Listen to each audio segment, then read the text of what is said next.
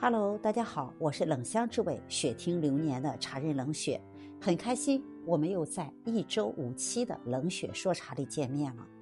在上一期和大家分享了普洱茶的收藏升值来自于物有所值。其实大家都知道，在茶的领域里，除了普洱茶，还有黑茶和白茶也是可以收藏的茶。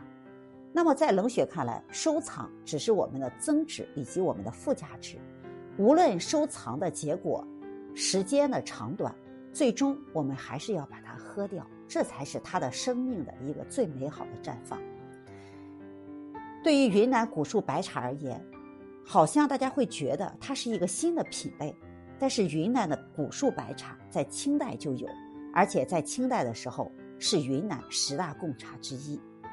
那么应湖南卫视茶频道的邀约。冷雪在十一月六日也会走进湖南卫视茶频道，倩倩直播间和大家分享云南古树白茶的魅力。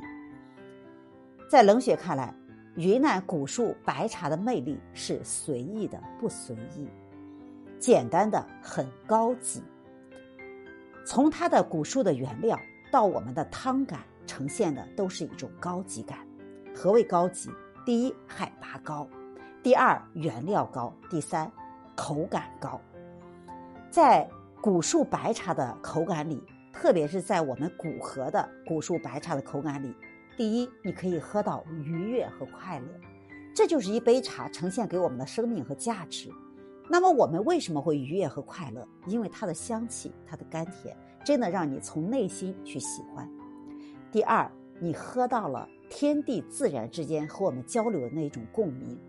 一杯茶汤一定要喝到它的生态、它的环境以及它的生命的价值。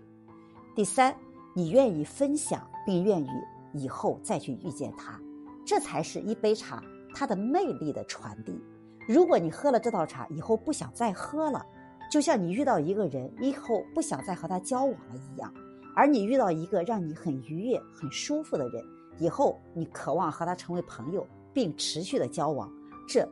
类同于一道茶的魅力，古河古树白茶，随意的不随意，简单的很高级。在茶中遇见更美好、更美丽的自己。愿我的分享可以让你的生活多一份茶香。冷雪与你相约，下期见。